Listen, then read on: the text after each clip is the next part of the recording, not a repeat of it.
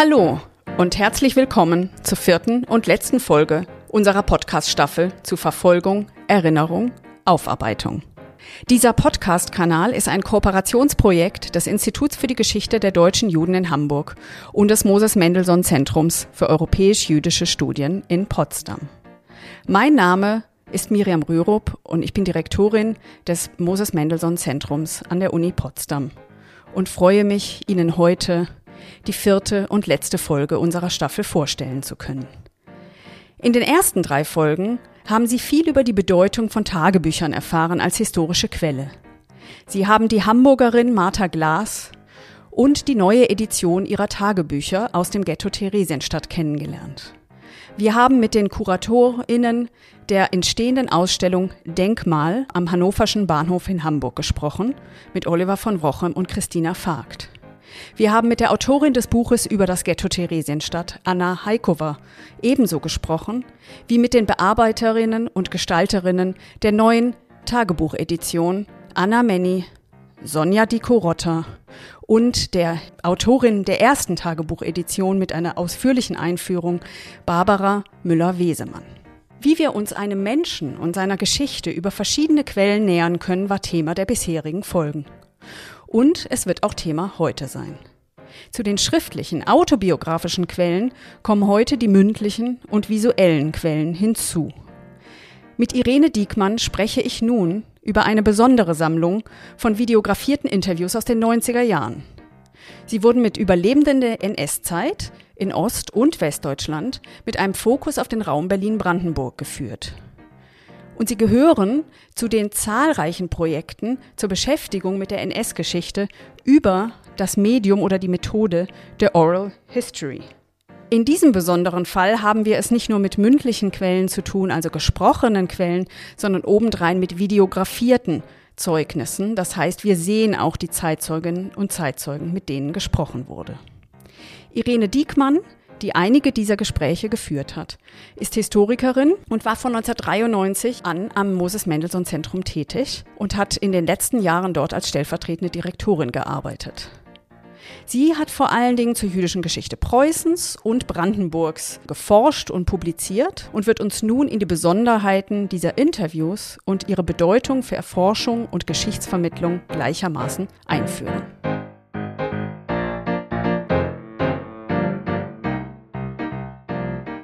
Freue mich sehr, dass wir heute über dieses Projekt sprechen. Und äh, es ist ja ein, eines der Projekte, was wir ähm, sozusagen aus dem damals technische Neuerungen in die heute möglichen technischen Neuerungen vielleicht überführen können. Insofern ist es ganz toll, dass wir jetzt über äh, diese Interviews sprechen.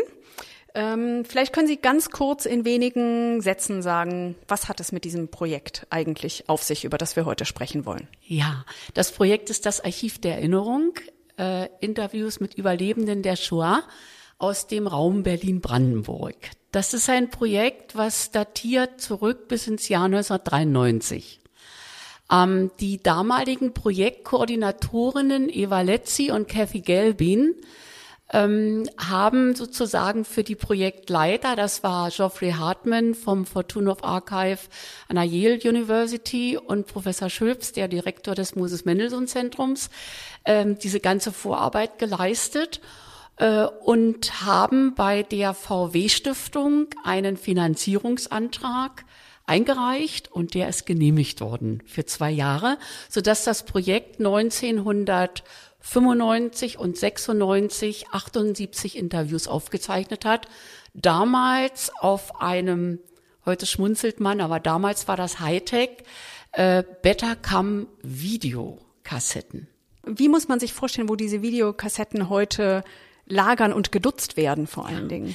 Diese Videokassetten, die wir als Mutter oder Urbinder bezeichnen, die liegen heute in der Kühlkammer im Bundesarchiv weil dort sind die besten technischen Lagerungsmöglichkeiten. Aber ähm, das ähm, Fortunov Archive in Yale hat inzwischen alle Videos digitalisiert, so dass wir über das Partnerside-Programm mit Yale äh, ähm, über unseren Computer den Zugriff digital auf alle Interviews haben.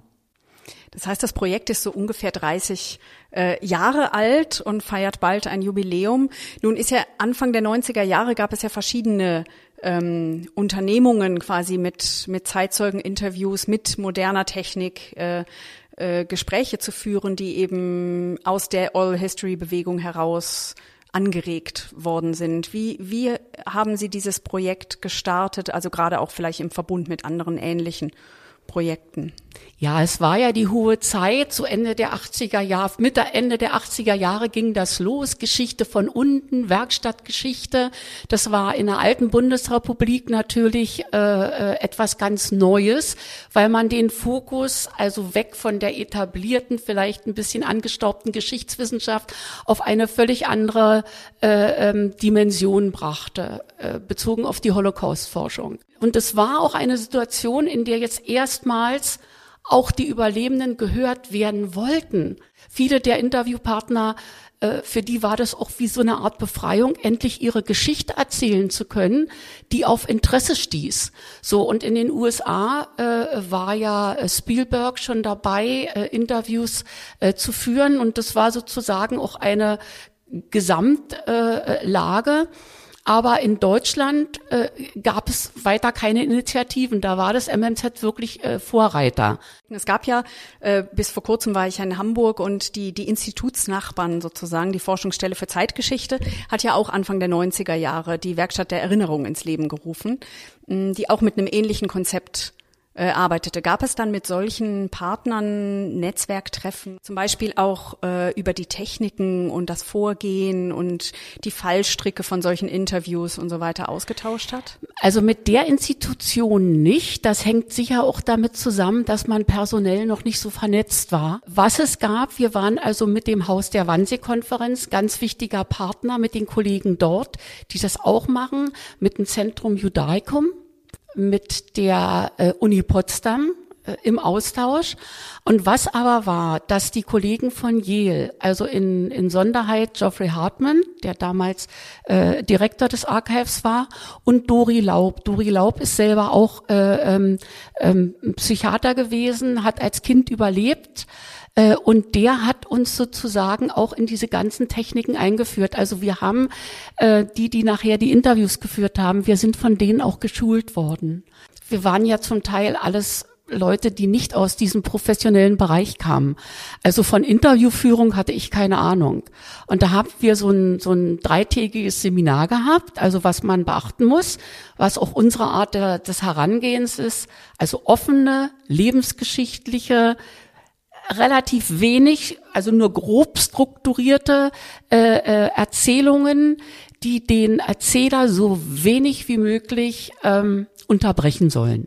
Und wir haben auch regelmäßig Supervisings gehabt mit denen.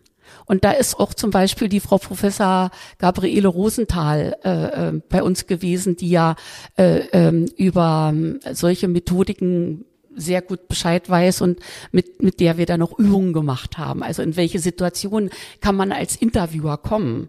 Auch in, in heikle Situationen. Da muss man erkennen, fragt man oder bleibt man lieber still? Holt man den, den in, zu Interviewenden vielleicht aus einer äh, emotionalen Situation, gelingt einem das, den zurückzuholen? Oder stören wir die? Also das sind alles so Sachen, die man mit uns geübt hat, äh, um dann im Interview nicht einen Fehler zu machen. Ähm, wenn wir jetzt so ein Dreischritt gehen. Der erste Schritt ist, wir haben auch in der Podcast-Serie bislang äh, über Tagebuch gesprochen, also schriftliche Quellen. Dann gibt es den nächsten Schritt, das mündliche Gespräch. Und dann haben wir ja den dritten Schritt, den Sie dann gemacht haben mit Video-Interviews. Äh, wieso, wieso haben Sie sich dafür entschieden? Also was ist da daran dann etwas an, an mehr Informationen, die ein solches Medium verraten könnte, als reine Audio-Interviews zum Beispiel? Ja, also wir hatten damals auch diskutiert, weil Video war sehr teuer. Ne, es war also das Beste, was damals an Speicherkapazität möglich war, waren Betacam-Videokassetten. Und die waren sehr teuer, die äh, mussten auch alle 20 Minuten äh, ausgewechselt werden. Also das war schon auch technisch eine Herausforderung. Aber ähm, erstens, die Kollegen in Yale hatten schon Erfahrungen mit videografierten Interviewaufnahmen. Und zweitens haben wir festgestellt, Äh, wichtig ist ja auch, gerade für die Klientel, für die wir diese Aufnahmen gemacht haben, also für die Nachwelt, aber vor allen Dingen auch für junge Menschen, den Menschen zu sehen, der seine Geschichte erzählt. Wie sind die Augen? Wie ist die Körpersprache? Äh, ist er lebendig? Geht er in sich hinein? Kann man aus seinem Gesicht etwas ablesen? Und so hat man mehrere Ebenen, wenn man einen Menschen sieht, wenn man ihm dabei zusieht, äh, wie auch im Verlaufe des Interviews seine Körpersprache verändert wie am Anfang bei doch dem ein oder anderen Nervosität war, äh, die sich dann legte. Das merkt man am Erzählen. Es gab Menschen, die sagten, fragen Sie mich etwas. Die waren aufgeregt, die, die konnten sich nicht am Anfang konzentrieren und dann nachher ließ das alles nach und der Erzählfluss war da und dann auch zu sehen, wie dadurch ein hoher Grad an Authentizität äh, doch äh, da war. Das hat uns in der Diskussion doch dazu bewogen, äh, zu sagen, man stellt diesen Antrag, das war nicht wenig Geld. Ne? Das Projekt war damals mit 600.000 Euro, äh, D-Mark gefördert worden für, für in 90er Jahre ein, eine Wahnsinnssumme für ein Forschungsprojekt. Sie haben, also Sie haben Zeitzeugeninterviews geführt, das sind dann ungefähr 80, haben Sie gesagt. Äh, wie, wie sind Sie an diese Menschen äh, herangetreten? Wie haben Sie die gefunden? Ähm, wenn ich es richtig verstanden habe, sind das alles jüdische äh, Überlebende. Und viele davon lebten dann äh, nach dem Krieg auch in Ostdeutschland beziehungsweise in der DDR. Ja, das ist wirklich wichtig. Also wir haben Annoncen geschaltet. Ähm, da von vornherein klar war, es war ein Regionalprojekt, also Berlin-Brandenburg, ähm, haben wir Annoncen in Berliner Tageszeitungen geschaltet und da war die Resonanz sehr gut. Und die zweite Ebene war dann, das war für uns auch ganz, ganz wichtig, dass die, die sich bei uns haben interviewen lassen, das ihren Bekannten und Freunden erzählt haben und daraufhin die sich bei uns gemeldet haben. Das heißt, das war wie so ein Stein in, den, in das Wasser werfen und die Wellen sozusagen kamen dann zu uns zurück. Ähm, und was die äh, Verteilung anbelangt, kann man sagen, es ist ungefähr Hälfte, Hälfte. Also wir haben ungefähr 40 äh, Interviewpartner, die sozusagen aus dem äh, Westberliner Raum kommen oder nach äh, Westberlin zurückgegangen sind. Und die andere Hälfte war dann äh, äh Ostberlin beziehungsweise DDR. Und auch Hälfte Männer, Hälfte Frauen, haben wir später festgestellt. Äh, also zufällig, ohne dass, Sie drauf ohne dass hätten, wir das äh, beeinflusst haben, ja. Das ist interessant. Ja, hm? das ist wirklich spannend. Wie, aber was haben Sie denn, also haben Sie sozusagen auch inhaltlich daraus was gemacht im Sinne von, von den Fragen, die zum Beispiel gestellt wurden? Äh, haben Sie die Zeitzeugen auch dazu befragt, wie sie nach 45 beispielsweise die Aufarbeitung erlebt haben und gab es da dann Unterschiede zwischen der Osterfahrung und der Westerfahrung? Also wir haben äh, in der Tat äh, die Struktur grob gehalten, weil wir wie gesagt offene lebensgeschichtliche äh, Interviews führen wollten. Aber wir haben äh, vier Komplexe gehabt. Dazu zählten, wir wollten immer etwas über die Sozialisation wissen. Also über die Kindheit, die Herkunft, wie war das so? Äh, uns interessierte das religiöse Leben in der Familie oder eben nicht religiös und wie man sich seines Judeseins äh, bewusst war oder nicht. Äh, dann die Schulzeit, ganz wichtig, weil das ja wichtige Einflüsse waren. Man muss auch sagen, wir haben von den Geburtenjahrgängen von neun, geboren 1910 bis 1942 also das ist schon eine ganz schöne Spanne, ne? was die Sozialisation anbelangt. Wir wollten immer etwas äh, wissen äh, über die berufliche Entwicklung und wir wollten dann äh, wissen, wie 33 wahrgenommen worden ist und wie sich das Leben dann entwickelte. Dann war eine Zäsur, die wir erfragt haben, wie man 1945 erlebt hat. Wo war man? Wie hat man das empfunden? Äh, und dann wollten wir wissen, wie das Leben nach 1945 verlief. Und dann wollten wir natürlich wissen, wie der Prozess 1989, 90 und welche Auswirkungen das auf das eigene Leben, wie das reflektiert worden ist. Das waren so unsere großen Schnitte, die wir erfragt haben. Und wir haben festgestellt, dass also viele die nach Ostberlin, ja in der Regel nach Ostberlin gegangen sind. Gerade von den Emigrierten, die zurückgekommen sind aus England, waren ja viele, die in England überlebt haben. Menschen waren, die sich also sehr stark politisch engagiert hatten. Also die schon in der Weimar-Zeit im NS sehr stark politisch sich engagiert hatten, dass die dann bewusst zurückgegangen sind, um ja ihre sozialistischen Ideen dann zu verwirklichen und umzusetzen. Andere sind aus familiären Gründen zurückgekommen, wieder andere, das war gar nicht ein unerheblicher Teil, sagten, die wären nie aus Israel äh, wieder zurückgekommen, äh, weil das war ihr Land, aber die hatten große Probleme mit den klimatischen Umständen. Da waren einige, das war auch etwas, was uns erstaunt hat, das zu hören.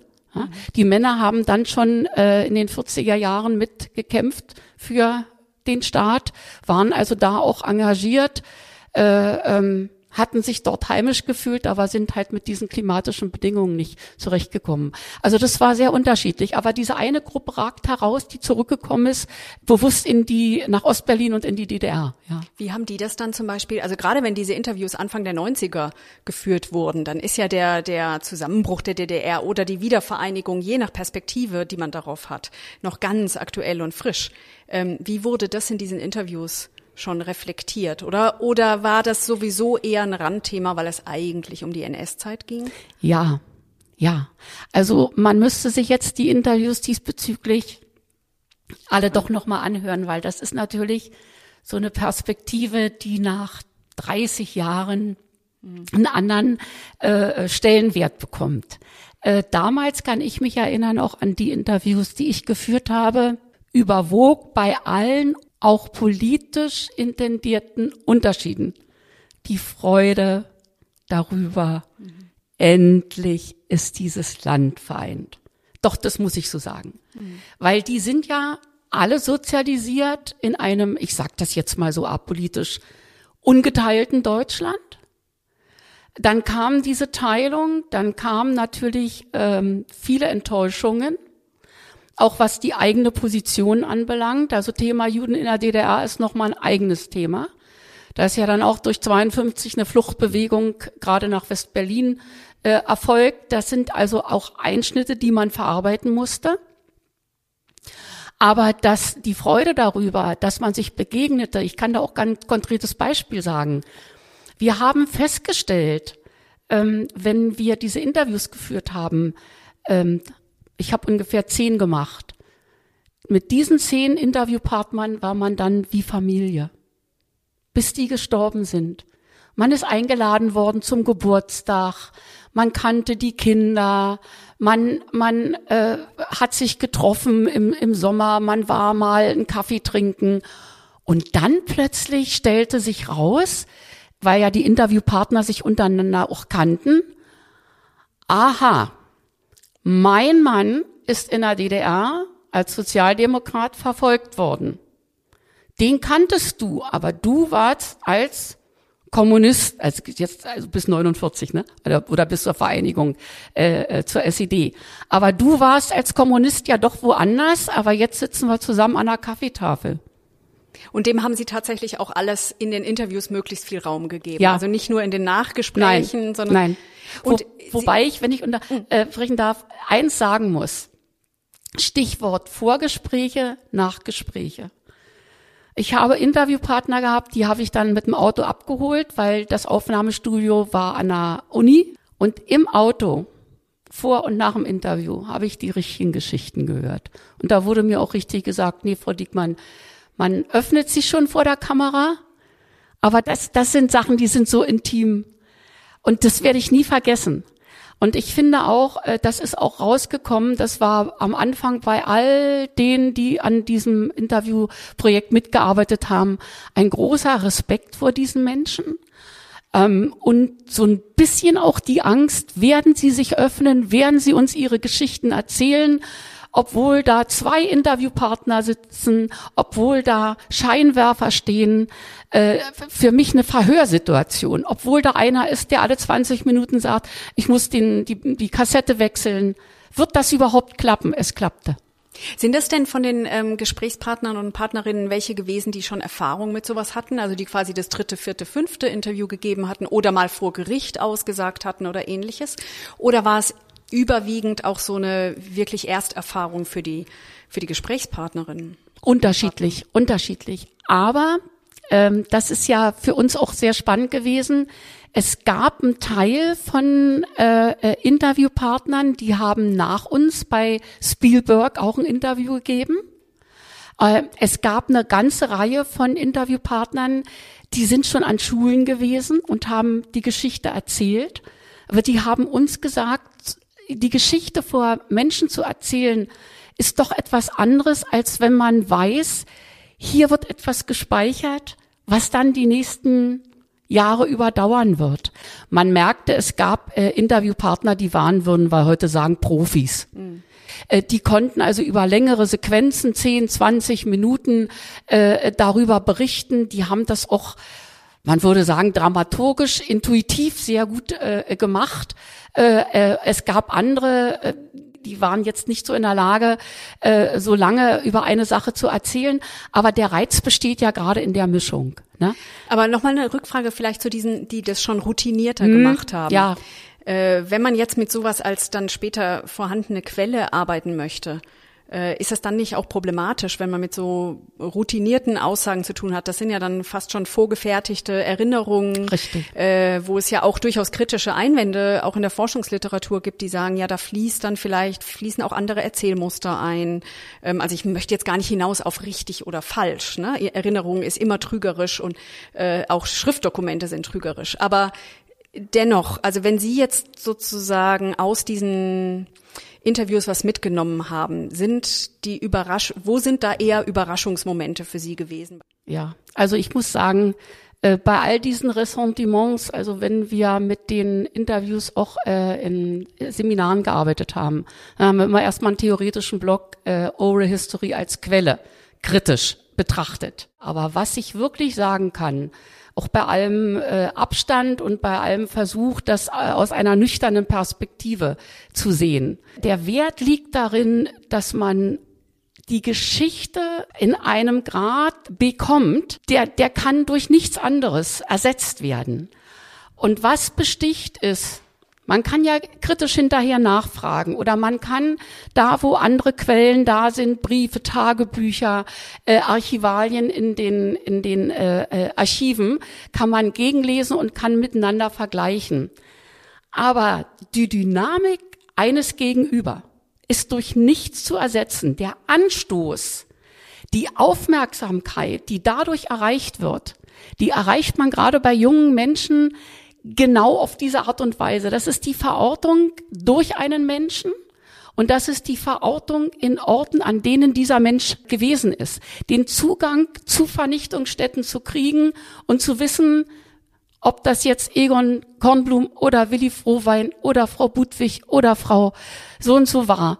Das ist etwas völlig anderes, als es mir über Literatur zu erschließen. Das ist ein unglaublicher Pluspunkt, der wird immer sein, egal wie professionell oder unprofessionell die Geschichte erzählt worden ist.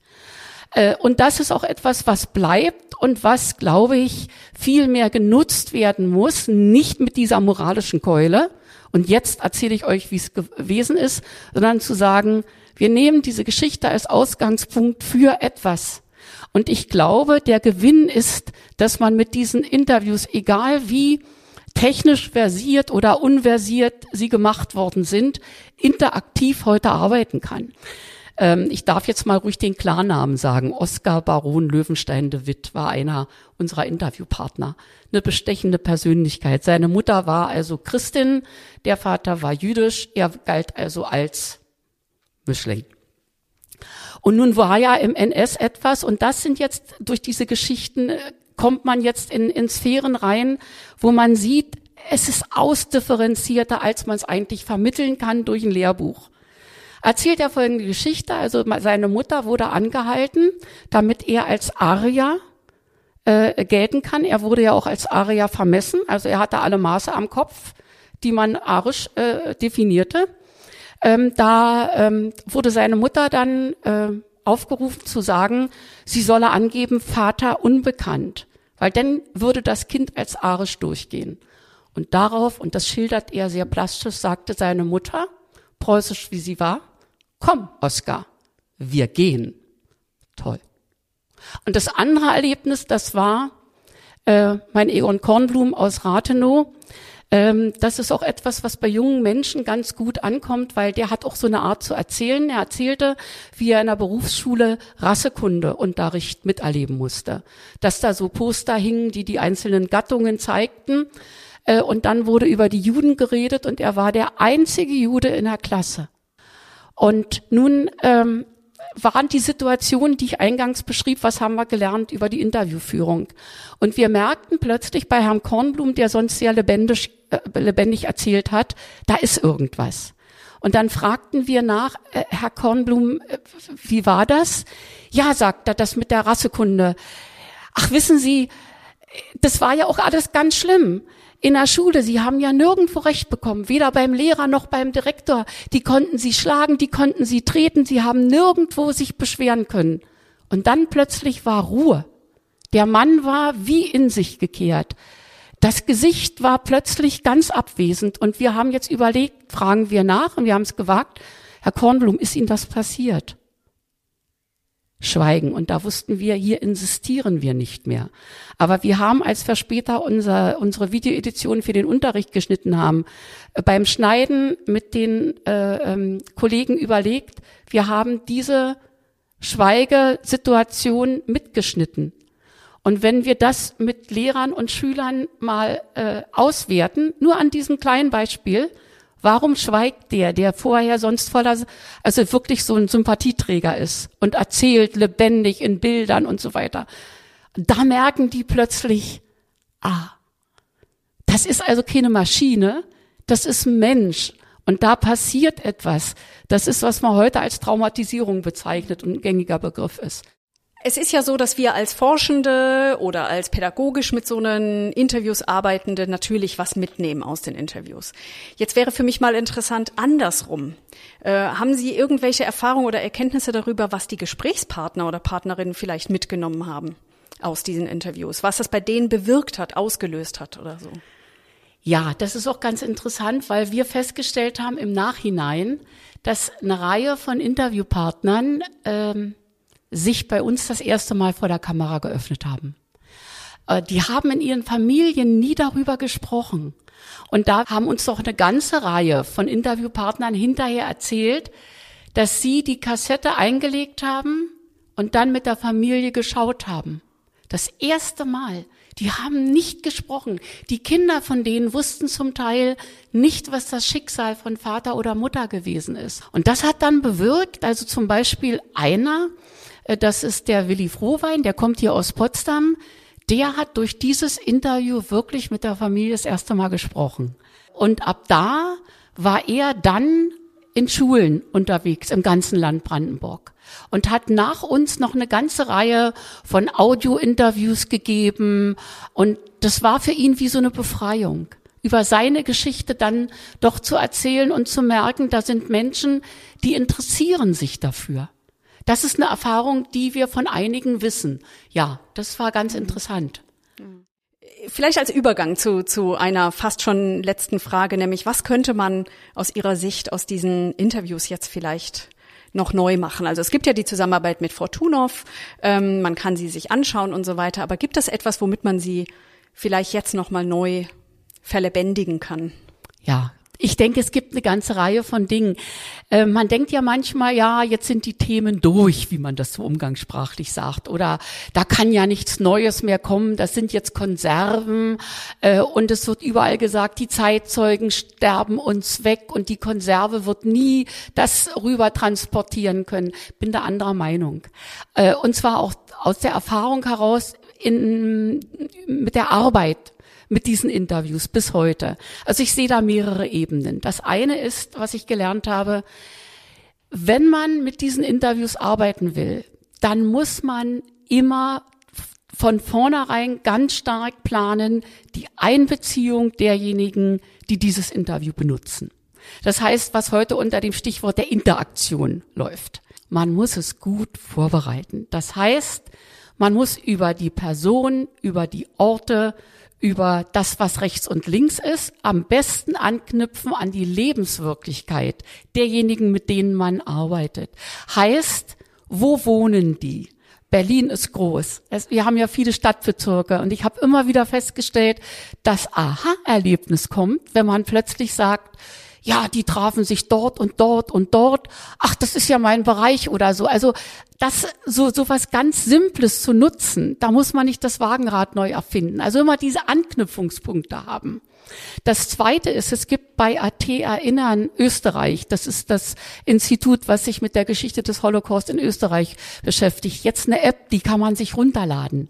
Da haben die vier Biografien rausgenommen und der Schüler kann oder die Schülerinnen können sich entscheiden, welche, welche Person sie nehmen. Und dann gehen die über die Person, die Geschichte der Person an die Orte und können das sozusagen mit dem Handy interaktiv machen. Und da entsteht ein ganz hoher Grad der Erkenntnis bei den jungen Leuten, weil man die, die Mischung des eigenen Erfahrungsbereichs sozusagen mit der Geschichte der Überlebenden, das ist, glaube ich, das Erfolgsgeheimnis. Egal wie raffiniert die Technik ist, es kommt immer auf die Mittlung an ja, die Zeit ist reif. Sie, Sie haben gerade schon erwähnt, wie wichtig Orte sind, gerade auch in, in der Vermittlung. Also äh, am Institut für die Geschichte der deutschen Juden gibt es ja auch dieses Schülerprojekt Geschichtomat, äh, was auch genau mit dieser Idee arbeitet, ja, dass man vor Ort da, wo man tagtäglich entlang geht, dass man da mit der Spurensuche gewissermaßen beginnt, in dem Fall als Schülerprojekt. Jetzt mal weg von den videografierten Interviews und von Ihren Erfahrungen. Was wäre tatsächlich ein Ort, den Sie unseren Zuhörerinnen und Zuhörern vielleicht empfehlen würden, sofern es einen gibt, den Sie aus, von dem Sie aus den Gesprächen gehört haben oder in Ihrem eigenen Studium dieser Gespräche äh, oder de, der vielleicht für eine dieser Personen, mit denen Sie gesprochen haben, steht? Das kann ich ganz aktuell äh, sagen, weil ich glaube, das ist eine ganz wichtige Geschichte. Äh, eine Künstlerin hat im letzten Jahr bei uns angefragt, sie würde gerne ein Interview sehen, weil sie gestaltet hier in Potsdam-Babelsberg, weil er da auch gewohnt hat, äh, einen Willi Frohweinplatz. Und zwar ist das ein Projekt mit Schülern äh, der Bertha von Suttner Schule. Und das finde ich fabelhaft, weil das ist genau das, was wir wollen. Die, die Schüler müssen sich mit den Dingen vor Ort äh, befassen und die Künstlerin ist jetzt also dabei, äh, diesen Ort zu gestalten. Der Platz soll jetzt fertig werden. Man kann dort dann mit einem Quellcode äh, sich äh, ähm, ähm, weitere Materialien, auch Audiodateien aus dem Interview von Willi Frohwein anhören. Dort sind auch Zitate sichtbar. Das ist also in Babelsberg und ich finde, der Willi Frohwein ist auch einer, der sich das erste Mal bei uns geöffnet hat, also dessen Familie das nicht wusste äh, und der hat Auschwitz überlebt und der hat auch insofern eine interessante Geschichte, was für mich damals faszinierend war. Äh, es gab in der DDR einer der ganz wenigen, einen der ganz wenigen Prozesse 1966, das ist der Fischer-Prozess, der war Arzt in, in, in, in Auschwitz äh, bei Mengele mit und der Willi Frohwein, die, dieser Arzt flog auf. Der lebte also bei, bei Erkner als Landarzt, war hoch angesehen, ein ganz unauffälliges Leben. Äh, aber irgendwann wurde die Stasi auf den aufmerksam wegen Westkontakten und dann plötzlich kam dessen wahre Biografie hervor. Äh, und dann wurde von dem irgendwie in der Zeitung ein Bild veröffentlicht und Willi Frohwein sagte, den kenne ich. Und das ist heute dort jetzt begehbar, unabhängig vom äh, von Öffnungszeiten der Willi Frohwein Platz. Und das finde ich ganz sehr, sehr schön, weil das zeigt, wie lebendig das nach wie vor ist. Ja. So haben Sie uns zum Abschluss noch eine Empfehlung zu geben, gegeben, die auch in Corona-Zeiten taugt. Und unsere Zuhörerinnen und Zuhörer können also, wenn sie in der Nähe sein sollten, nach Potsdam kommen, nach Babelsberg gehen und sich dort Willi Frohwein nähern. Und ansonsten können Sie über die Fortunov ähm, Datenbank die Interviews anhören und hoffentlich bald auch in unserem neu gestalteten Portal inklusive dem Archiv der Erinnerung. Richtig. Vielen Dank, liebe Frau Diekmann. Vielen Dank, liebe Frau Rürup. Damit sind wir schon am Ende unserer zweiten Staffel des von IGDJ und MMZ gemeinsam bespielten Podcast-Kanals angelangt. Wir bedanken uns bei allen, die an dieser Staffel mitgewirkt haben und hoffen, dass auch Sie, liebe Zuhörerinnen und Zuhörer, in der kommenden Staffel wieder dabei sein werden, wenn wir Gespräche rund um das Thema Buch und Bibliotheken in der jüdischen Geschichte führen werden. Bleiben Sie gesund und interessiert. Wir hören uns. Auf bald.